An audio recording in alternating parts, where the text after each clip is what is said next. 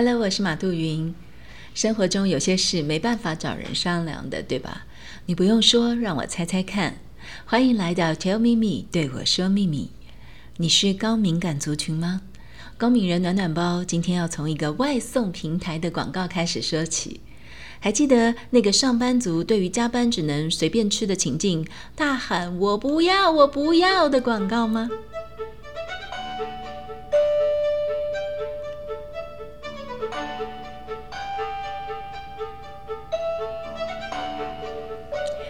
无疑，这是一个成功的广告。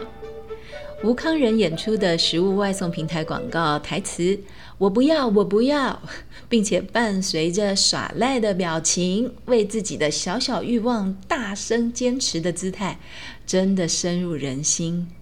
因为广告情节就是演一个无法拒绝工作加班的上班族，无论是中午加班待办公室，或者是晚上加班回家晚了。在付出辛劳、错过好好觅食的机会之后呢，还是可以透过外送平台满足自己一点点的任性。这同理到了台湾大多数的寿星阶级，为了生计不能随便拒绝加班，但是为了不想太委屈自己，随便果腹，在无奈之余仍然坚持小小耍一个赖。我想这个广告就是拍出了这种共鸣。嗯，今天就是要聊聊这一种共鸣，因为我也会不知不觉的在工作比较繁忙紧凑的时候，需要再委屈自己一下，不管是为了减肥、为了健身，或是为了整理家事，或是简单打发一餐的时候，各种原因哈，内在就会有一个声音冲口而出，说：“我不要，我不要。”然后呢，对于稍微奢侈的补偿方案，赶快说 “yes”。在许多的咨商经验当中，困扰的发生很可能因为心中的理性和感性不能平衡，或者是心中那一个在意别人看法的大人和那个只想任性真实的小孩，两者无法整合。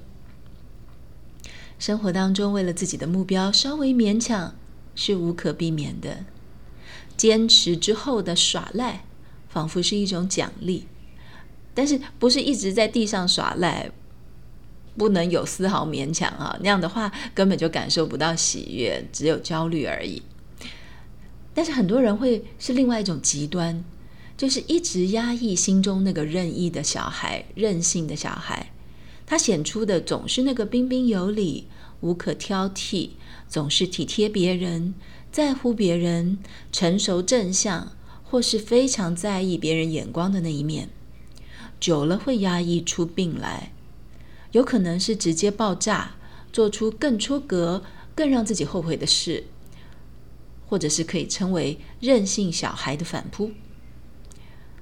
嗯，我的案主跟我这么说，他说：“我知道了，我有时候很焦躁不安，就是因为前一天当了太久所谓的大人，所以内在的那个小孩反扑了。”他赶快接着问。智商是说：“哎，那我该怎么办呢？难道要我叫内在小孩闭嘴乖一点吗？当然不是啦，就已经跟你说他是小孩了嘛。对小孩就要用小孩的方式哄他呀，就像一个三岁小孩看到百货橱窗的玩具想买，你会跟他说：等过年就买给你，我们先借哥哥的玩。但是对待一岁。”饿了的小孩，你会抱抱拍拍，跟他说：“吼，再等一下就到家喽，哈，到家就有奶奶喝哦。现在先给你吃个奶嘴，来，乖。”发现了吗？小孩要延宕满足是困难的，在要教训他、叫他闭嘴之余，能不能够给一个比较可行的补偿方案呢？不是一昧压抑。一直叫他等等等，等不到欲望满足的一天，孩子会变得更任性。学会将适度的任性当成奖励，学会这一点，一辈子都适用。而已经长大成人的我们，成长过程当然不能重来，只能靠自己这样宠爱、引导、平衡自己心中那个内在的小孩。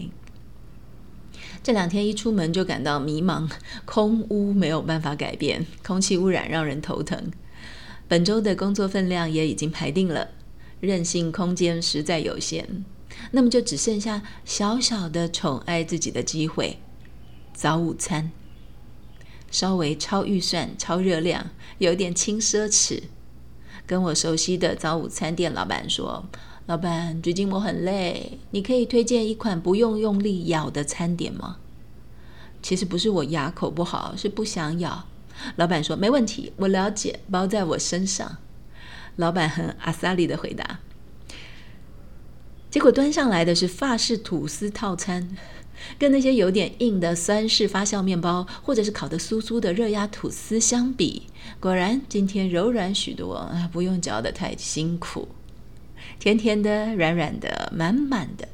今天一早就成功安抚了心中那个任性的、一直说我不要、我不要的小孩。你有没有办法安抚你那个心中说我不要、我不要的小孩呢？如果有这个办法又无伤大雅的话，那么就宠爱自己一下吧，别小气。